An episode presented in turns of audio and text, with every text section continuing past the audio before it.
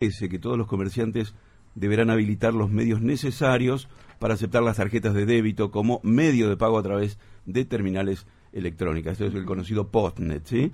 Eh, una, una propuesta mm, que va de la mano del legislador Leandro Tozzi, una norma que impone que los prestadores de bienes y servicios no eh, podrán efectuar recargos y diferencias a precios entre operaciones de contado y con la tarjeta. Bueno, vamos a ver los alcances, cuál es el criterio que tiene, considerando la distancia que es abismal entre el Bolsón y Viedma para ver cómo se va a aplicar esto en el tiempo. El legislador Tozzi, muy buen día, Ángel Morales lo saluda, ¿cómo le va? Muy buen día, ¿cómo le va? Un saludo muy grande para toda la audiencia de Bolsón. Bien, bueno, estábamos planteando esto, eh, ¿qué puede ampliar?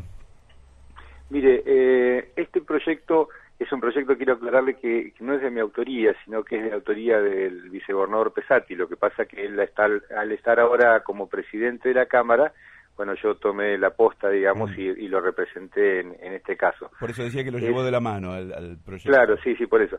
Este, eh, en lo que le quería comentar de esto, bueno, es un proyecto creo que es muy interesante porque además de implicar la obligación de, instalar Postnet en, todos los comercios, también eh, implica la obligación de mantener los mismos valores de, costo, digamos, para los consumidores, eh, como si hicieran la, la, operación en efectivo, en definitiva.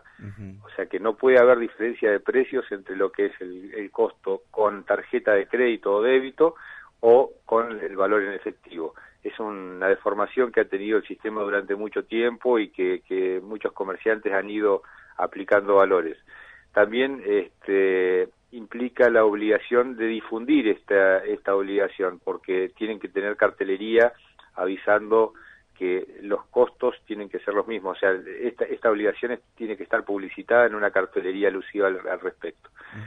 eh, no sé, creo que es una cosa que, que, genera múltiples ventajas, tanto para el consumidor, tanto para el comerciante también, que mejora su seguridad por no tener eh, que manejar efectivo en su local, con lo cual no, no, no implica riesgo, digamos, de, robos o de, o de algún ataque violento y, y también una mejora desde el punto de vista del Estado que mejora las condiciones, o sea, eh, evita las posibilidades de, de, evasión tributaria, ¿no es cierto?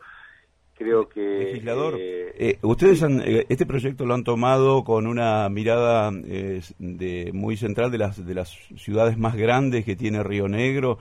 ¿Ustedes han tenido también alguna mirada a localidades como las del Bolsón, por ejemplo? Es, es un, proyecto de carácter general. Mm.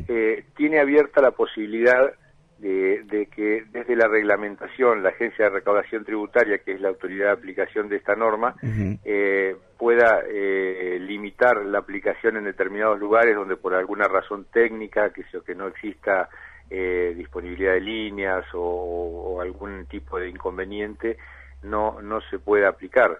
Con lo cual estaría mm, salvado, por ejemplo, no creo que sea el caso del Bolsón, porque Bolsón tiene la, tecnología necesaria como para, para aplicarlo. Sí, pero tiene ciertas eh, deficiencias que últimamente nos tiene bastante, en, como dicen, preocupados, porque en realidad esto, si bien es